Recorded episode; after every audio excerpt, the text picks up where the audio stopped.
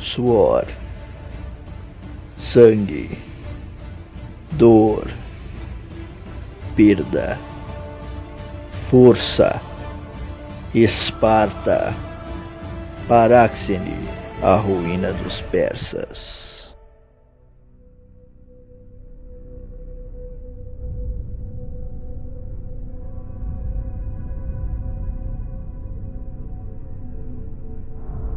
A sociedade espartana era dividida em três grandes grupos. Os ilotas eram o grupo mais baixo da polis. Ilotas, um nome para disfarçar outro.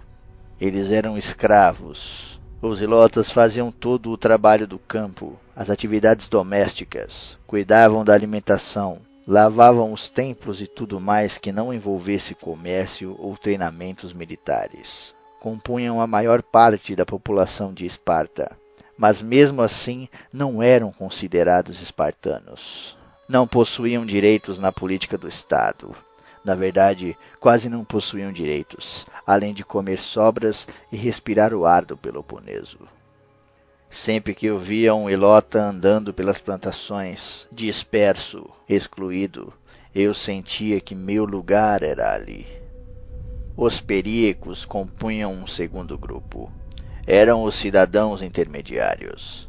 Cuidavam do comércio e de feitos artísticos ou de artesanatos. Os melhores ferreiros que viviam em Esparta eram períecos. E um deles era meu amigo Cletarco. Mas a história dele ainda está longe de ser contada. A camada mais superior da sociedade espartana eram os esparcíatas espartanos de sangue e alma. Eles tinham plenos poderes políticos, fazendo parte da Apela, onde eram aceitas ou rejeitadas as leis de Esparta. Podiam ser eleitos éforos e desfrutar de seus direitos em plenitude.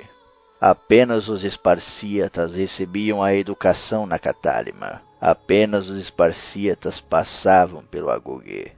Todos os espartanos de sangue podiam punir jovens e garotos, não importa o motivo. Certa vez um homem muito velho me atirou em um monte de esterco, pois para ele eu o havia insultado com o meu olhar infantil.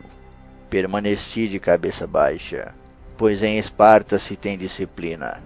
Ele me disse que eu só sairia dali após dar uma boa bocada no esterco, mastigar e engolir. E essa foi minha refeição naquele dia. Se olhando para os ilotas eu me sentia um escravo, imagine o que eu sentia olhando para os homens esparcíatas.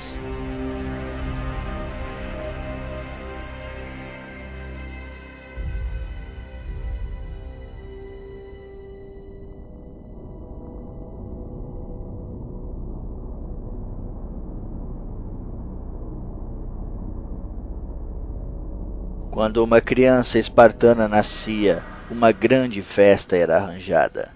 Os esparcíatas eram convidados para a celebração e todos eles levavam presentes, honras e graças. Um ramo de oliveira descansava por sobre a porta de entrada da morada, simbolizando o nascimento de um menino. A criança, se perfeita fosse, era erguida pelo pai e apresentada aos convidados. Eu aprendi que nessas horas os deuses faziam um brinde, e bebiam de um gole só, pois os espartanos assim o faziam, tudo em um único gole. O menino então era reconhecido pelo pai, e lhe era dado um nome, e o nome da criança carregaria todo o peso de seu destino. Eu não possuía um nome, e isso era um problema para meu rei.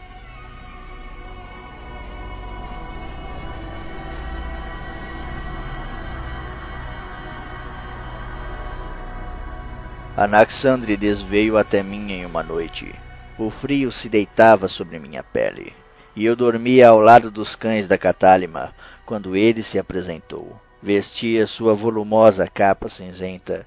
As sandálias eram amarradas com firmeza e seus passos eram determinados como um golpe de lança. Levantei-me imediatamente, com os olhos remelentos e a visão embaçada. Ele pediu para que eu lavasse o rosto, pois naquela noite eu falaria com uma deusa. Meu rei conduziu-me pelo portal de entrada dos alojamentos de treinamento e nos direcionávamos para Esparta. Seria minha primeira vez de volta à cidade em muitos meses. A lua era grande e clara. Os deuses certamente gostariam de assistir o que aconteceria ali. Não havia tochas ou acompanhantes. A guarda de meu pai havia sido dispensada. Ninguém sabia de nosso passeio noturno. Chegamos a uma grande morada de pedras. Era alta e possuía belas colunas de entrada. As escadas estavam banhadas com algum tipo de líquido escuro, que eu não pude identificar naquele momento. Sangue. Em outros tempos, sacrifícios eram feitos naquelas escadas, mas o costume havia mudado, e agora os jovens em Agogê eram açoitados ali, para que o sangue continuasse banhando a pedra e a deusa não se enfurecesse. Aquela era a morada de Ártemis, e ali repousava seu oráculo. Lanfasmenos, uma das criaturas mais desprezíveis que já conheci. Entramos no local. O interior do templo era vazio, úmido e escuro. O piso era peculiar, pois grama ali crescia. Uma grama baixa, forrada por borrões de musgos, recebia nossos passos. Raízes saíam do piso e seguiam para o fim do templo, como se fossem flechas disparadas em um único ponto o trono de Lanfásmenos, onde ela repousava em transe profundo. Seus cabelos negros e sua pele branca assustavam a criança que eu era. Minha vontade era agarrar a capa de meu pai e esconder os olhos no pelo. Mas eu não faria isso. O bastão tinha me ensinado bem. O oráculo estava nua, e ao seu redor fantasmas dançavam de um lado para o outro.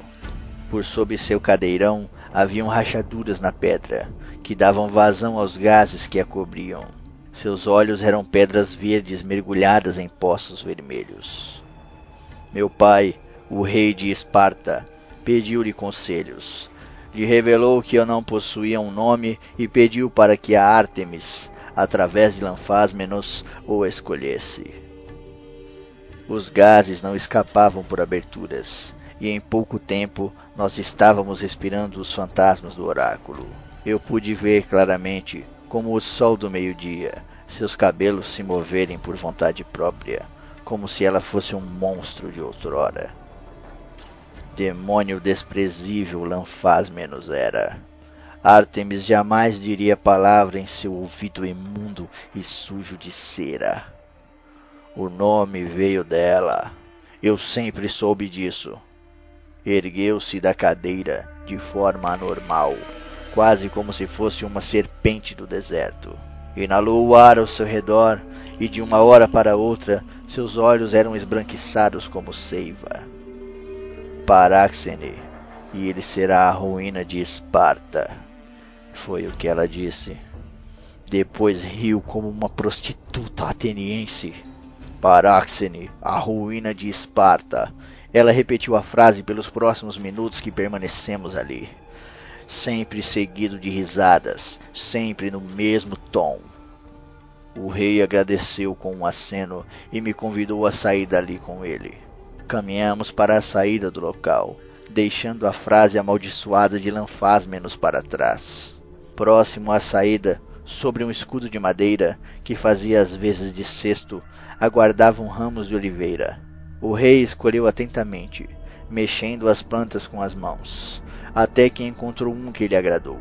Era o ramo mais murcho do escudo, mas era o mais forte.